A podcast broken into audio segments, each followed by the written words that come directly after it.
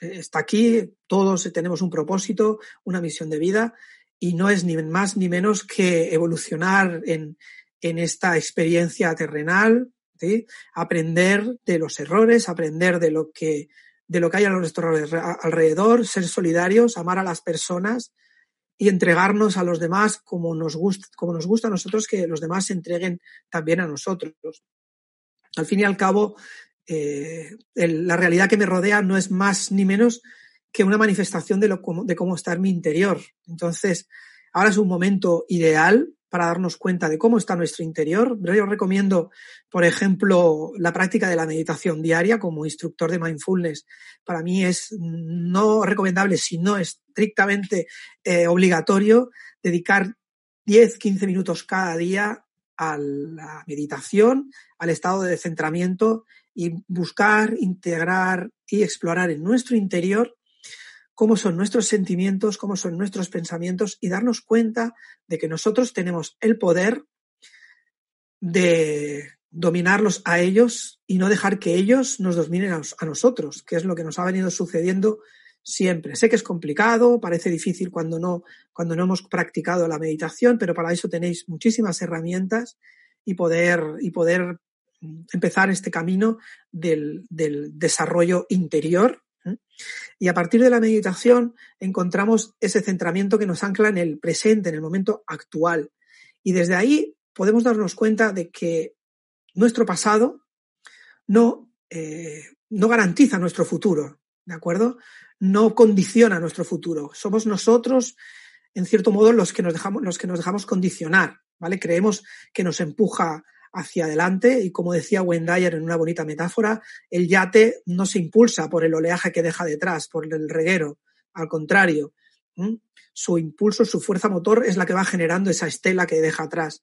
Así como nuestro currículum, nuestra vida anterior, nuestro pasado, no, no nos impulsa hacia, hacia adelante, nos impulsa nuestra decisión aquí y ahora, nuestra claridad de mente y nuestro equilibrio tal como lo tengamos. ¿sí?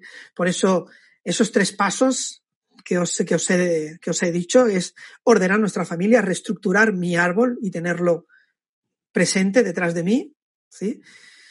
Perdonar a mis padres o mis hermanos. También puede haber sido que, que, que no me hable con algún hermano. El resentimiento, el odio, es una vibración densa, baja, que repercute en nuestro organismo, nos puede ocasionar incluso alguna enfermedad y nos hace vivir con una calidad, una calidad de vida ínfima. Perdemos la, la, mayor parte de nuestra vida eh, prestando la atención que tenemos odio a una persona, que tenemos resentimiento a la otra, cuando la otra persona quizá está viviendo su vida lo más feliz, eh, lo más feliz posible. Seguramente ni, ni, ni, se, ni se acuerda de lo que sucedió. Y vamos nosotros con este resentimiento interno, con esta rabia o esta ira que nos hace vibrar en, en, en frecuencia baja y no nos deja ser nosotros mismos. ¿eh? Una manera de liberarse es eh, desahogarse con, con, esta rabia, de esta rabia, hablando, aunque sea simbólicamente con esta persona, como he dicho también con nuestros padres, podemos hacerlo de forma sistémica, hablando eh, hablando con una silla o con un cojín, con quien sea, para que yo pueda expresar esa ira, desahogarme y volver a recuperar el sentimiento plácido, el sentimiento de, de felicidad que debería acompañarme toda mi vida. ¿De acuerdo? Y ya digo, puede ser con papá, con mamá, con nuestros hermanos o gente que está a nuestro alrededor a la que hemos tenido, con la que hemos tenido un vínculo emocional importante y hemos perdido de vista por, por, eh, por temas de, ego, en, en conclusión, son, son uh, resultados de, la guerra entre, entre mi ego y el ego, el ego del otro, ¿no? Es el choque este que nos lleva por, por el mal camino. En consecuencia, estos tres pasos nos van a ayudar a, sanar eh, nuestro árbol de manera, de manera general, ¿sí? Luego hay casos concretos que, claro, evidentemente necesitan una terapia, necesitan una consulta, pero para todos los oyentes, para la gente que nos está escuchando, yo creo que esto le puede servir de mucha ayuda y uh, lo pueden implementar a partir de hoy Estos tres pasos de la sanación de, mi árbol, de mis padres y yo mismo con mi autoperdón y con, mi borrado, borrado de, mi historia personal, dan, ponerle eh, hincapié, sobre todo potenciar mis fortalezas, lo que me ha ayudado a prosperar y dejar un poco de lado lo que me ha hecho fracasar en la vida, porque de eso debemos aprender, pero no mantenerlo como si fuese una premisa nuestra, no mantenerlo como un dogma, porque nos va a limitar en el futuro. Si No podemos vivir limitados por esas cuatro cajas que son esas grandes creencias limitadoras del no puedo, no sé, no debo o no tengo, porque desde ahí no conseguiremos nunca nada. Revisar estas, estos cuatro parámetros que tienen que ver con el cambio de paradigma que se está generando en estos momentos, ¿sí? Se romperán muchas estructuras a partir de hoy Habrá sufrimiento, evidentemente. estamos viviendo la pérdida de seres queridos. Eso no deja de, ser doloroso.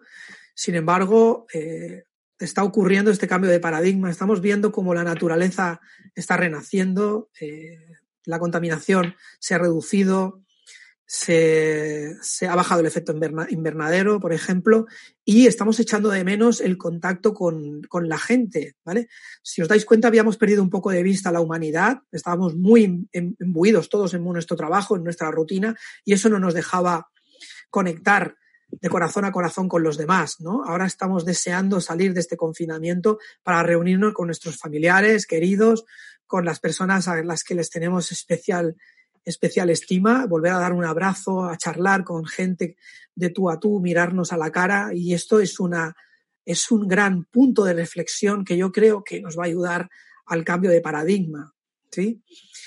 También cambiará la relación con el dinero, con lo material, como he dicho hace un ratito, y eso es evidente que, va a crear también una, una, nueva, una nueva perspectiva sobre la vida, una nueva visión del mundo de todos nosotros a nivel global. ¿eh? Por una vez en la historia todo el mundo está en el mismo barco, estamos todos unidos por, por, algo común, que es esta gran pandemia, y de la que tenemos que sacar conclusiones potenciadoras, interesantes, para que nuestra vida sea a partir de ahora mucho más plena, eh, dejando atrás lo que, lo que hicimos, lo que lo que nos hizo sufrir, lo que nos enclavó en una depresión, en una crisis, en un desengaño, en una decepción, ¿sí? Si nos damos cuenta de lo que hemos aprendido con todo eso y vemos que viene de repeticiones de nuestro pasado y de nuestro árbol, podemos trascenderlo, ¿sí?